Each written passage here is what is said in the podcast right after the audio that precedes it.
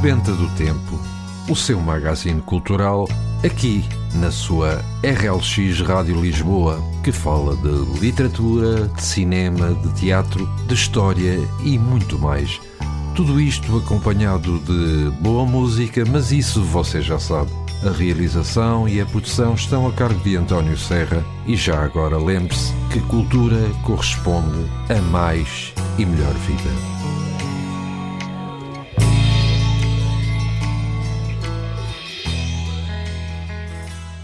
Ora então, muito bom dia para si que nos escuta. Fazemos votos que a sua semana, que já está quase a terminar, tenha corrido da melhor forma possível. O meu nome é António Serra e vou estar aqui consigo durante alguns minutos, aqui na sua RLX Rádio Lisboa, com mais um programa Sebenta do Tempo. Para o programa de hoje, trago-lhe alguns dos acontecimentos que ocorreram a 22 de setembro de diversos anos uma pequena crónica de José Saramago e, no final, a habitual sugestão de leitura. Tudo isto, claro está, acompanhado de boa música portuguesa. E se por acaso não sabe, hoje comemora-se o Dia Europeu Sem Carros. A data visa sensibilizar a população e autoridades para a necessidade de reduzir o tráfego rodoviário dentro das cidades, de forma a aumentar a qualidade de vida e garantir a sustentabilidade dos recursos naturais, optando por alternativas de transporte menos poluentes como os transportes públicos e bicicletas. Integrado na Semana Europeia da Mobilidade, o Dia Europeu Sem Carros é celebrado através da promoção de ações de sensibilização nas cidades que aderem à iniciativa do Dia Europeu Sem Carros. Algumas ruas são fechadas ao trânsito, de forma a incentivar os cidadãos a escolher meios de mobilidade, como os transportes alternativos, mais amigos do ambiente. Neste dia é possível andar e explorar as ruas de forma diferente, sem o perigo e a pressa dos carros. Esta data surgiu em França em 1998 e foi adotada pela União Europeia no ano de 2000. E hoje também é o Dia Mundial da Leucemia Mieloide. A leucemia mieloide crónica é um tipo de cancro que afeta a produção do sangue e a medula óssea. A palavra leucemia tem origem grega e significa sangue branco e caracteriza-se pela produção anormal dos glóbulos brancos do sangue, os leucócitos. A leucemia tem uma das maiores taxas de mortalidade entre os pacientes com cancro, segundo o INCA, Instituto Nacional de Cancro.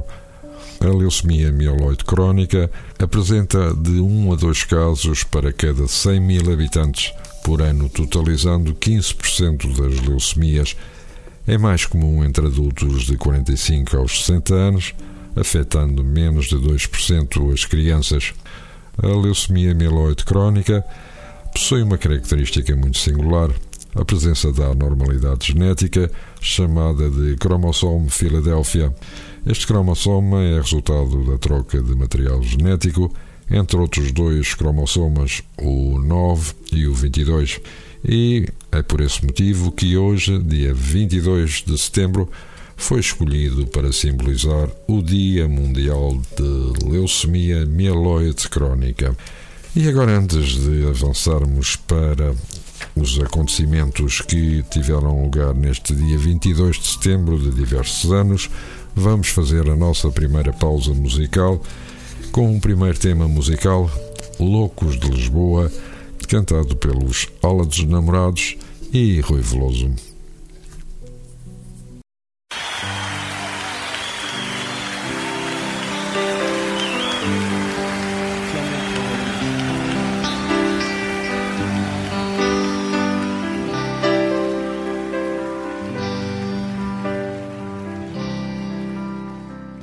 No café quando ele lá estava. Na voz tinha o talento dos pedinhos. Entre um cigarro e outro lá cravava a bica ao melhor dos seus ouvidos. As mãos e o olhar da mesma cor, cinzenta como a roupa que trazia. Num gesto que podia ser de amor, sorria e ao partir agradecia. São os loucos de Lisboa, fazem duvidar que a terra gira ao contrário e os rios nascem no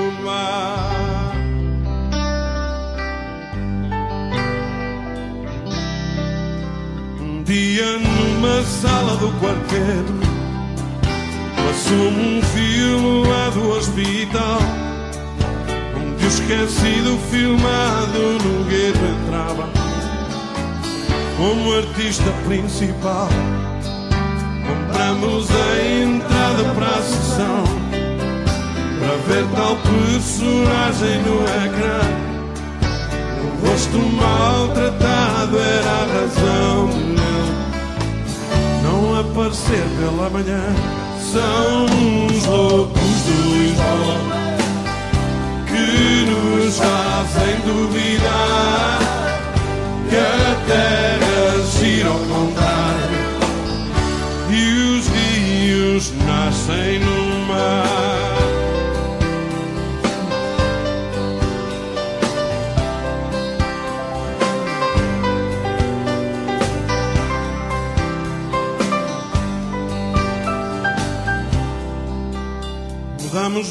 Muita vez de calendário, como o café mudou de freguesia. Deixamos de tributo a quem lá para um louco a fazer-lhe companhia. É sempre a mesma voz, o mesmo olhar. Quem não mede os dias que vagueiam Sentado lá continuo a gravar beijinho As meninas que passeiam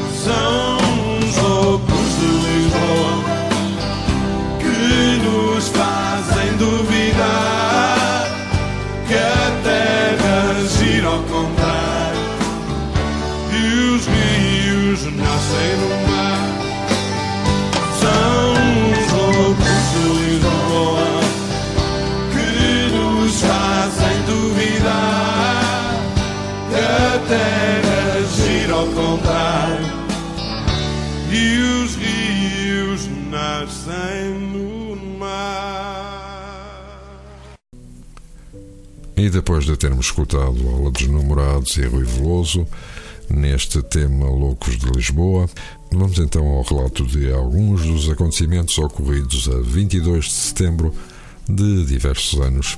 Assim, em 1792, é proclamada a Primeira República Francesa.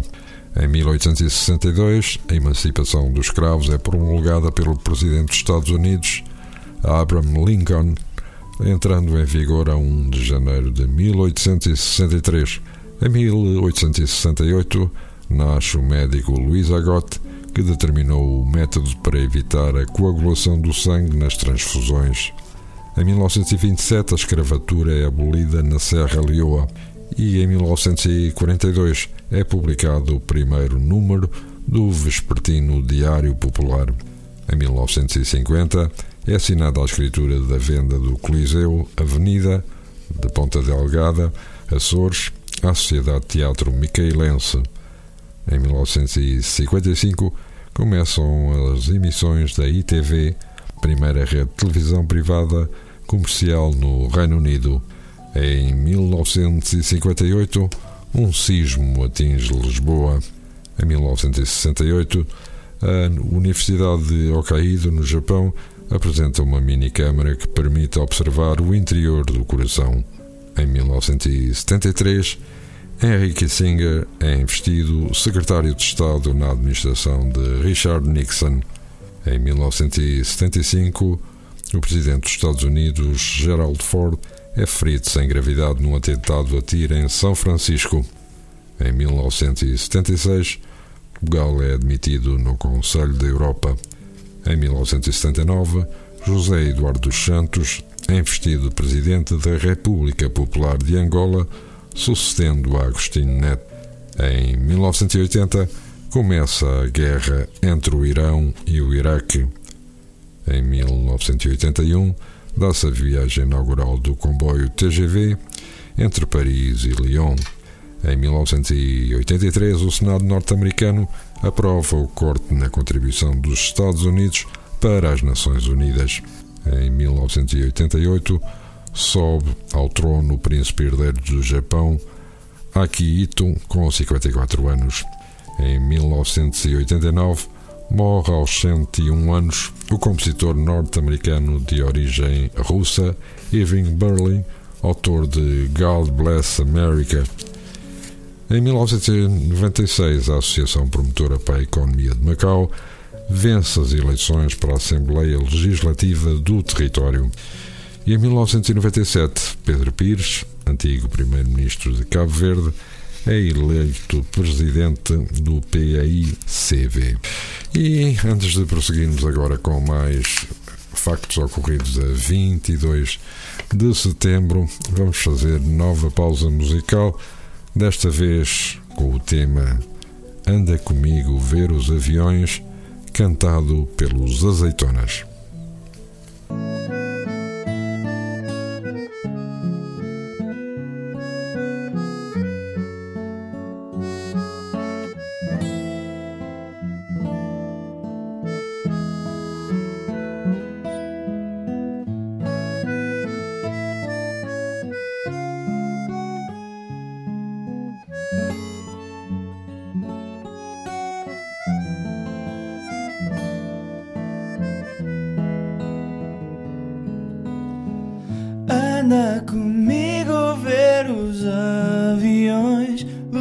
Levantar voo, a rasgar as nuvens,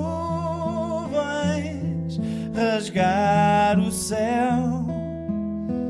Anda comigo ao porto de Leixões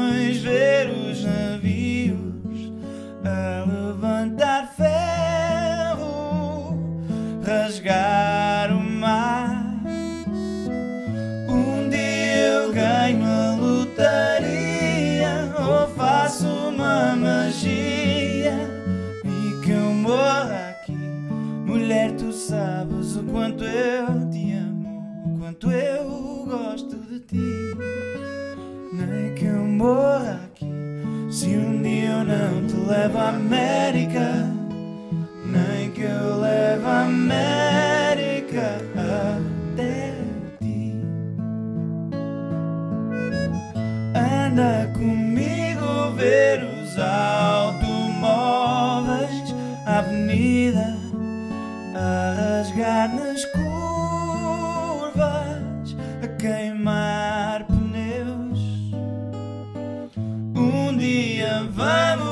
ver os foguetões levantar voo, a rasgar as nuvens, rasgar o céu.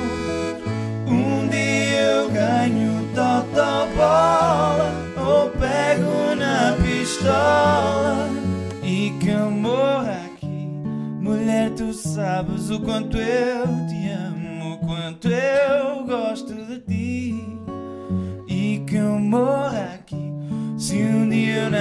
não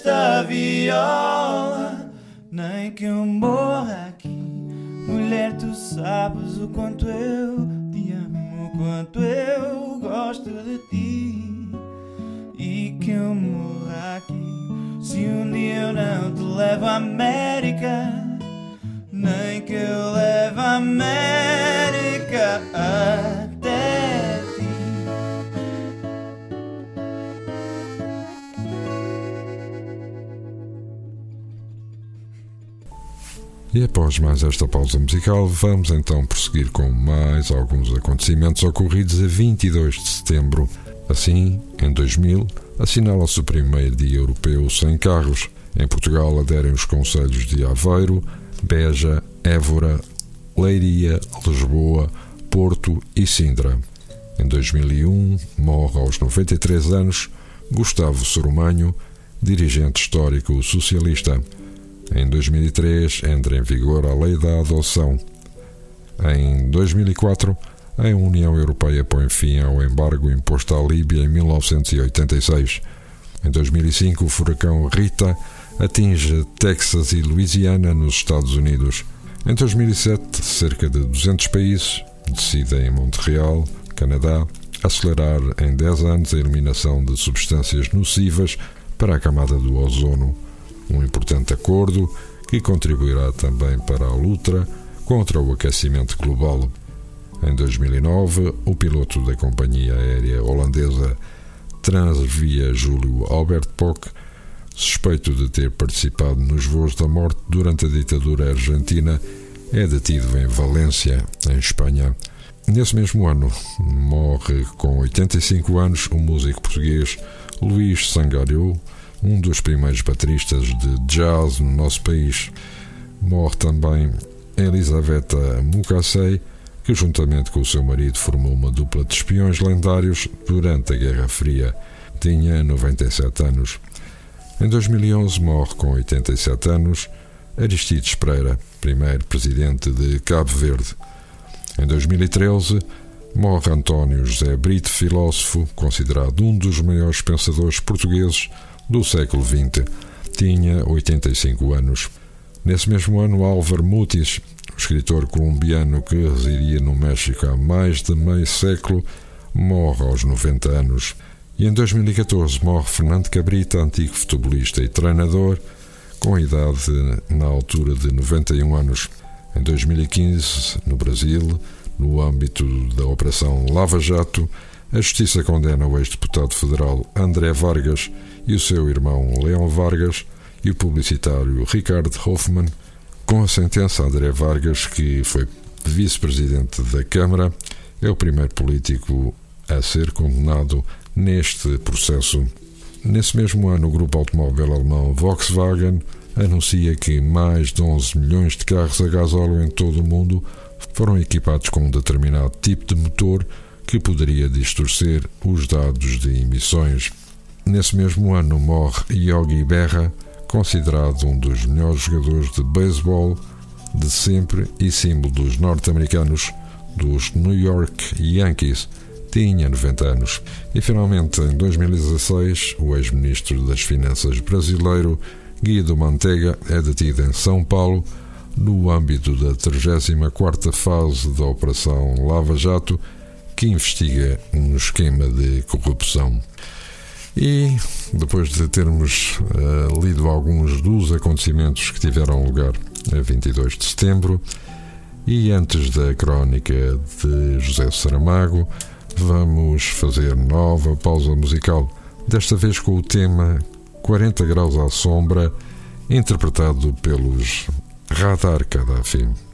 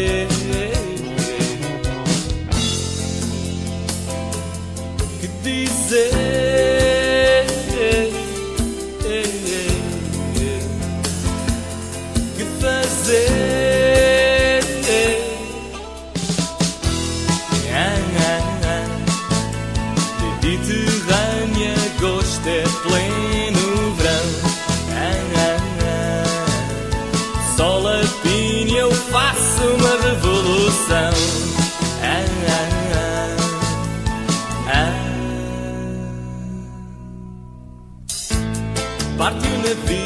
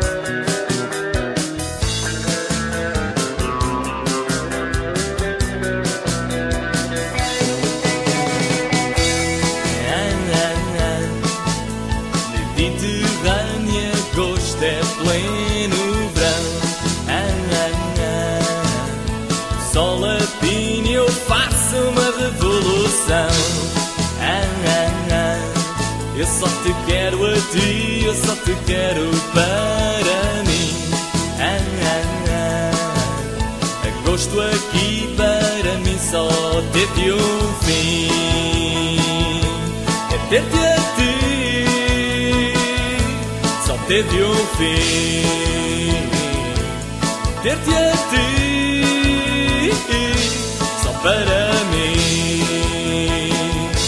É ter-te a ti, para mim. É ter-te a ti,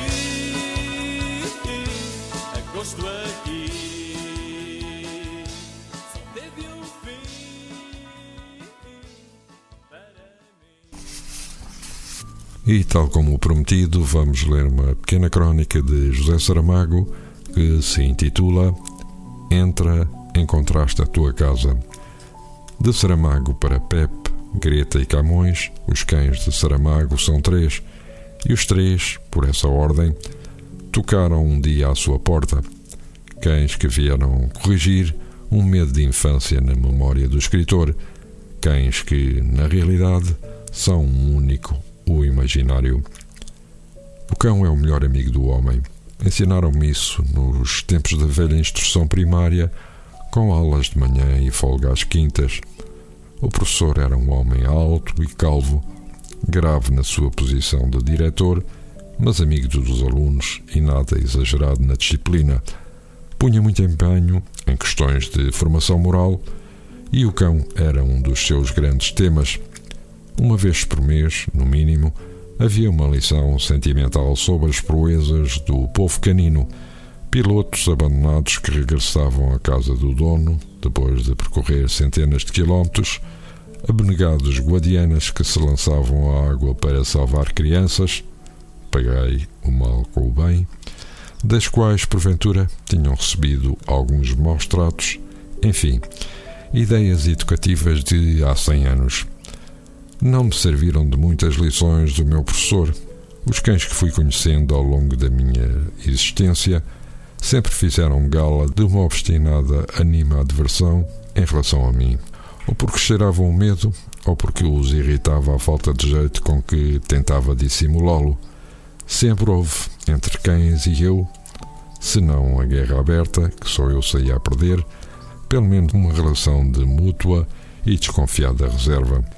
Recordo com despeito, por exemplo, aquele chucho castanho que vinha a correr pela ruela estreita e sem proteção, arrastando atrás de si uma trela partida e que, sem aviso, ou talvez por um qualquer gesto brusco que eu fiz, se é que não mostrei simplesmente temor, ferrou-me os dentes quando passou por mim. E depois de me arranhar as canelas, deixando-me escorrer sangue, seguiu o seu caminho, abanando o rabo de pura alegria. Alguns anos mais tarde, andava eu a vaguear, como era meu hábito, pelos arredores da aldeia, entre árvores e canaviais, quando de repente me dou de caras com um cão. Conheci-o de vista e da má fama que tinha, um gigante de raça indefinida e caráter avesso que não tolerava intrusos no seu território e se divertia quebrando a espinha em menos tempo do que levava a dizê-lo. Qualquer bicho que lhe aparecesse pela frente, tal como o Xuxo Castanho, também ele não tinha estado nas aulas do meu professor. Ora bem, quis o acaso ou a providência que eu tivesse comigo uma cana grossa e comprida para me apoiar nas subidas e descidas da caminhada. Quando aquele fantasma me apareceu à frente, só tive tempo de levantar a cana num movimento instintivo com a ponta a um palmo do focinho do malvado, e ali ficámos os dois durante não sei quantos minutos, o dragão aos saltos, fintando e grunhindo, simulando indiferença para depois voltar à carga, e eu a suar de pavor, com a voz embargada na garganta, longe de qualquer socorro, abandonado ao negro destino. Escapei.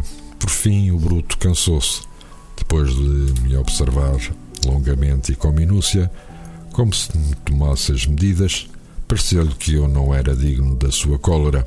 Deu-me meia volta e desapareceu num trompicar curto e desdenhoso, sem olhar para trás. Fui-me afastando devagar, às arrecuas, ainda a tremer, até que cheguei a casa e contei o sucedido a uma tia minha que não acreditou na história. Era tal a reputação do monstro que eu dizer que o tinha vencido com uma simples cana deve ter-lhe parecido a mais descarada das mentiras. A partir de então, e crendo que assim seria para sempre, perdi a confiança na apregoada bondade dos cães, a tal que o meu velho professor tinha tido um cão tão convicto propagandista. Provavelmente nunca pensou que entre os cães e os homens não há grandes diferenças. Uns são bons, outros maus outros nem uma coisa nem outra. Perguntei-me algumas vezes que lição poderia ele dar-nos a respeito de certos canídeos que andam por aí, bem tratados, com pelo brilhante, pata forte e dente afiado, dotados de um profundo conhecimento da anatomia humana e dos modos mais eficazes de danificá-la. Ele que tanto gostava de nos explicar os complementos circunstanciais do lugar, sem saber em que lides nos ia meter, Passados muitos, muitos anos noutra terra, debaixo de outro céu, um cão apareceu à minha porta. Tinha fome e sede. Demos-lhe água e comida e deixámo-lo. Voltou poucas horas depois e olhou para nós. Então dissemos: Entra, encontraste a tua casa. Não foi o único. Outros dois, cada um por seu lado, vieram perguntar se a casa também estava aberta para eles. Dissemos-lhe que sim Chamam-se por ordem Pep, Greta e Camões. São os nossos cães e está tudo dito. Não, não está tudo dito. Este homem que não se envergonha de confessar que tinha medo dos cães dedicou parte do seu trabalho de escritor a inventar, a modelar figuras de cão, como se, já que temia os outros, estivesse na sua mão corrigir os erros da natureza. Assim pôs no mundo da literatura o cão constante levantado do chão o cão do fio de lã azul da jangada de pedra, o cão das lágrimas do ensaio sobre a cegueira, esse sobre o qual eu disse que, se o escrevi, caísse no esquecimento, ao menos que de mim restasse a memória de ter dado vida a um cão em que palpitava o coração do melhor dos humanos. E depois de termos lido esta crónica de José Saramago, e antes de passarmos para a sugestão de leitura, vamos fazer mais uma pausa musical. E desta vez trazemos O Homem do Leme, cantado pelos Chutos e Pontapés.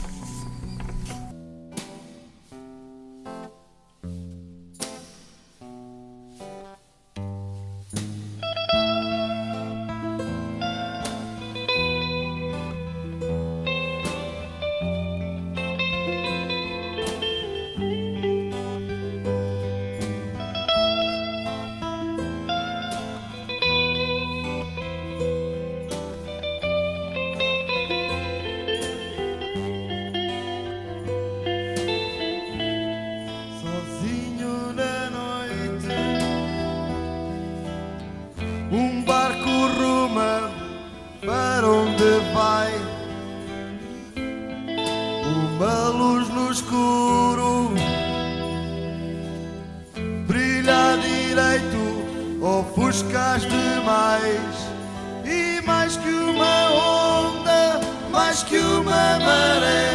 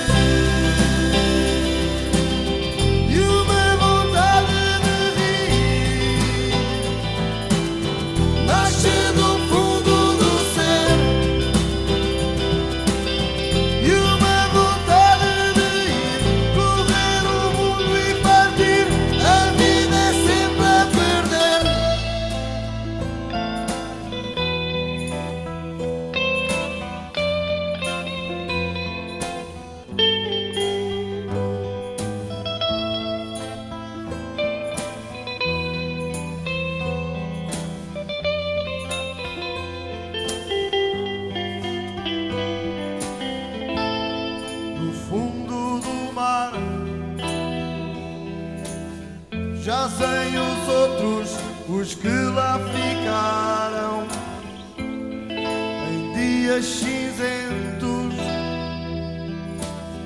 descanso eterno lá encontraram.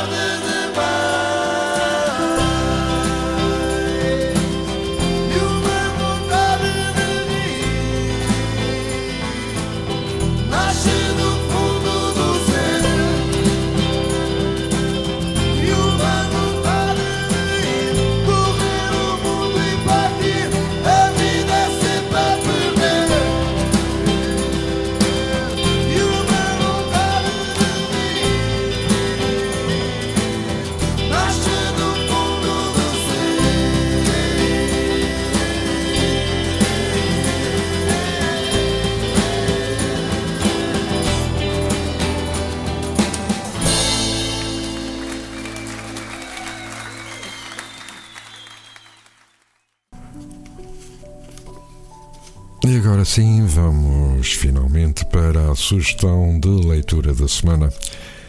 E desta vez escolhemos A Casa do Fim de José Risso Direitinho, das edições Asa.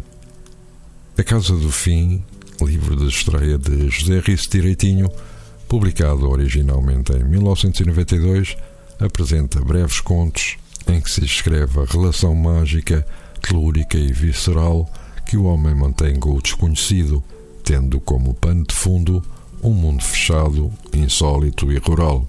São histórias de amores e desamores, de sabedorias populares antigas, de um Portugal em extinção, já a dar os seus últimos estertores.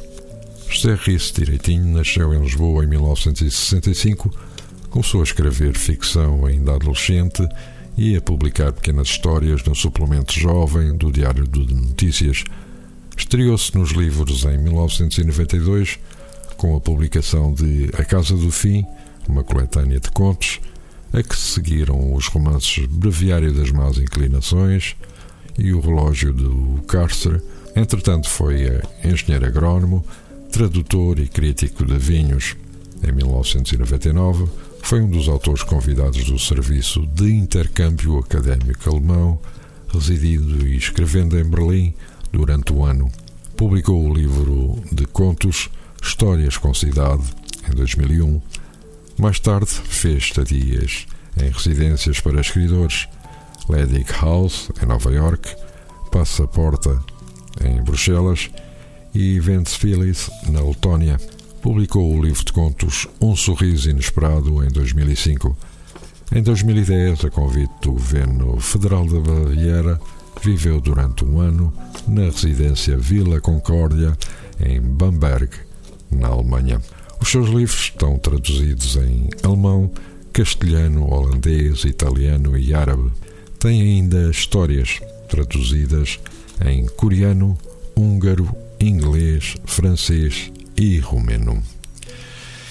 E foi assim com esta sugestão de leitura que chegamos ao fim de mais um programa Sebenta do Tempo. Termino desejando-vos um resto de um bom dia e um ótimo fim de semana. Nós voltaremos daqui a 15 dias. Até lá, o nosso abraço e façam o favor de ser felizes. Sebenta do Tempo, o seu magazine cultural, aqui na sua RLX Rádio Lisboa, que fala de literatura, de cinema, de teatro, de história e muito mais. Tudo isto acompanhado de boa música, mas isso você já sabe. A realização e a produção estão a cargo de António Serra e já agora lembre-se que cultura corresponde a mais e melhor vida.